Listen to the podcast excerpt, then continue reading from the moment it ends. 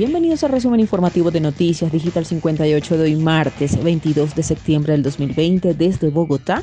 Les saluda Carolina Morales. Iniciamos. Colombia está oficialmente en la plataforma COVAX para obtener la vacuna contra el COVID-19. El presidente Iván Duque recalcó que los primeros en recibirla será el personal de salud y la población vulnerable. El mandatario de los colombianos anunció este martes la adhesión del país a la plataforma COVAX Facility, impulsada por la Organización Mundial de la Salud, OMS, y la Alianza para la Vacunación Gavi, para distribuir la vacuna contra el COVID-19. Se espera que en un gran número de países desde el enfoque del comprador puedan tener la mayor diversificación de los riesgos y garantizar el mayor acceso oportuno y seguro a una vacuna, si lo manifestó el presidente Duque. La iniciativa COVAX se creó con el objetivo de garantizar el acceso a una eventual vacuna contra el COVID-19 a los países en vías de desarrollo y lograr una distribución equitativa para conseguir así una inmunización global. Las autoridades sanitarias colombianas anunciaron el pasado lunes el inicio de los ensayos clínicos de la vacuna de Hansen, en cuyas pruebas participarán 60.000 voluntarios de Estados Unidos,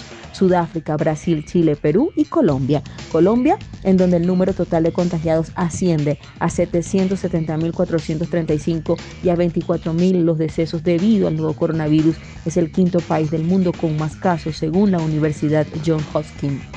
Y continuando con más información, Duque rindió homenaje a víctimas de la violencia y expuso retos del país ante la ONU.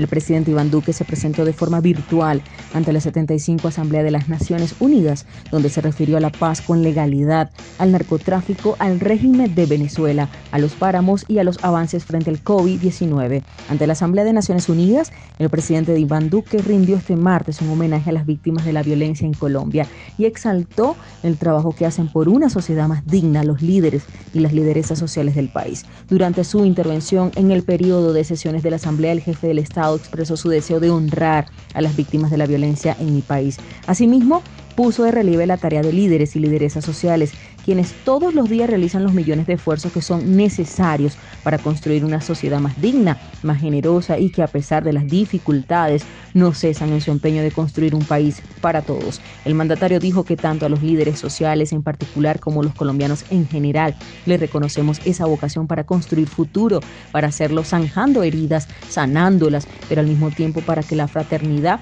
en el marco de una legalidad certera nos haga sentir orgullosos. Indicó que dicha política se fundamenta en la estabilización social y en la consolidación institucional de los territorios más golpeados históricamente por la violencia y la pobreza. Sobre los logros alcanzados por la política de paz con legalidad, el mandatario indicó que está beneficiando a más de 6 millones de compatriotas en sus territorios con una inversión que supera los 780 millones de dólares. Y seguimos con más información. Las pruebas contra responsables de vandalismo en protestas en Bogotá. A través del programa La Noche de NTN24 revelaron en primicias elementos de una serie de interceptaciones en el caso de los facturados por este hecho.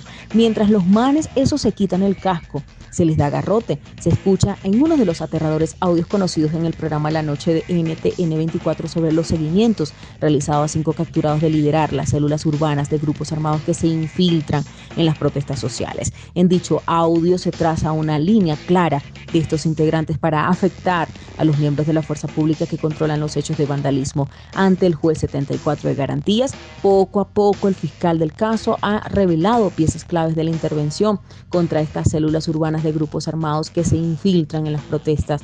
Así lo dejó claro al momento de pedir medida de aseguramiento contra cinco personas, infiltración para hacer acciones vandálicas mediante la protesta social, dijo el fiscal del caso. Según la investigación, fueron 400 líneas telefónicas que ya habían sido identificadas e intervenidas, con un estimado de duración de 1.600 horas grabadas durante los últimos nueve meses. En uno de los audios se escucha a alias Justo, uno de los encargados de reunir jóvenes para realizar actos vandálicos, y alias Martín, quien según la fiscalía es jefe del Frente Segundo de las disidencias de Gentil Duarte.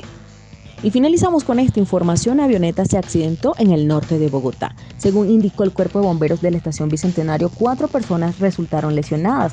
La Aeronáutica Civil informó a través de un comunicado que la aeronave tipo Cessna C-208 Caravan de matrícula HK 4669G salió a las 7 y 7 del aeropuerto de Guaymaral con destino a Girardot. Según las informaciones iniciales, el piloto sufrió heridas y fue trasladado a un centro asistencial para recibir la atención médica correspondiente. Los demás ocupantes se encuentran aparentemente ilesos. La policía halló la aeronave con daños considerables al parecer, presentó fallas en el motor y colisionó contra el techo de una vivienda.